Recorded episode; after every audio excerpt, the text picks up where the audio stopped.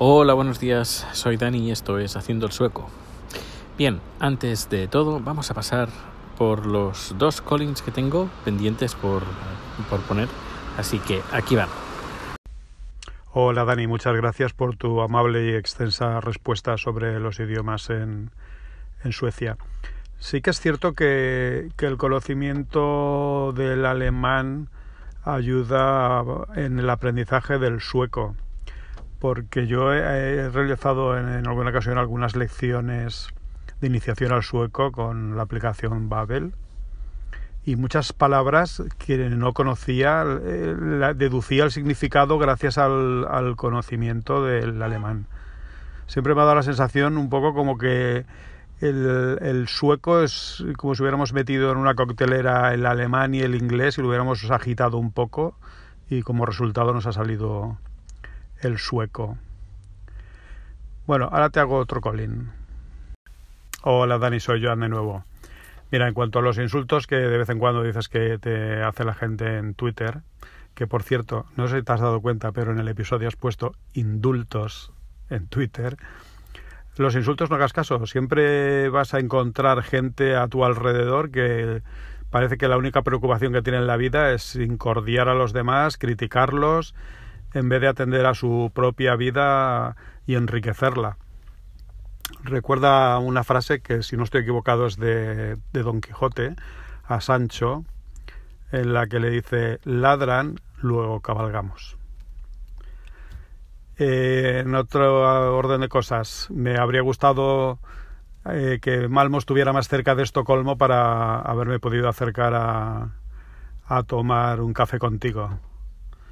Pero en fin, en otra ocasión será. Nos oímos. Chao. Gracias, Joan, por el, el, comentario, por los dos Collins. Decirte que, bueno, sobre el tema del idioma, pues sí, la verdad es que el sueco es una especie de mezcla entre el alemán y el inglés. Es más, tengo un amigo que sabe, bueno, es catalán, habla catalán, lógicamente, castellano también, francés, inglés, sueco, alemán, y hace poco que se, se metió con el holandés le encantan los idiomas y le supuso pequeño, no, le supuso eh, una facilidad el, el aprender el, holandés con la base que tiene, sobre todo me comentó que gracias al alemán, al inglés y al sueco, el holandés le supo le, que lo aprendió fácil. Y me comentó que si sabes eh, alguna de estas tres lenguas, eh, te resulta fácil todo. Es decir, si sabes holandés, si sabes alemán y sabes inglés, el sueco lo tienes casi a la, la, hecho a la mitad, has hecho la mitad de sueco.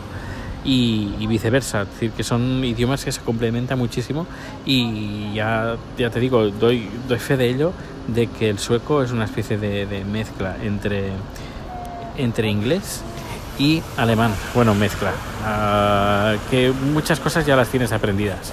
Y si sabes encima holandés, pues bueno, ya casi lo tienes todo.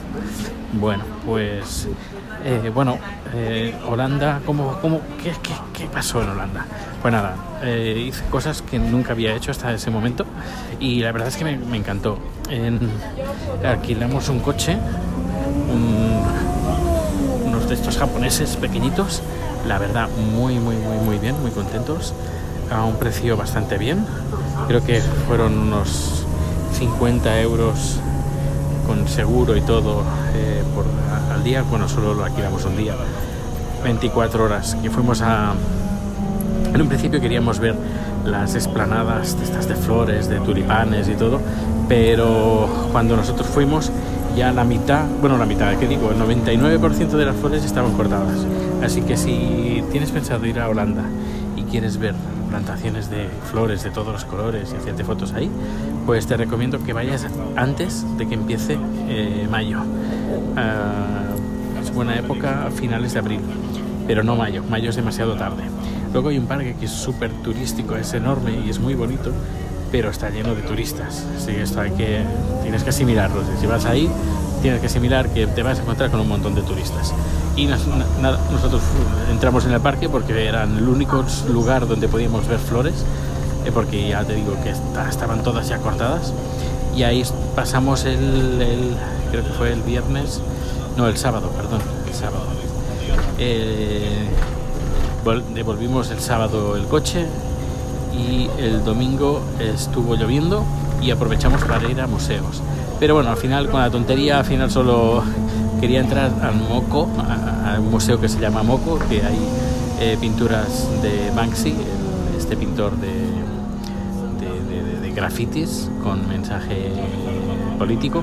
Al final había una cola bastante importante y dijimos, bueno, iremos más tarde y al final con la tontería eh, pues se nos pasó el visitarlo el domingo.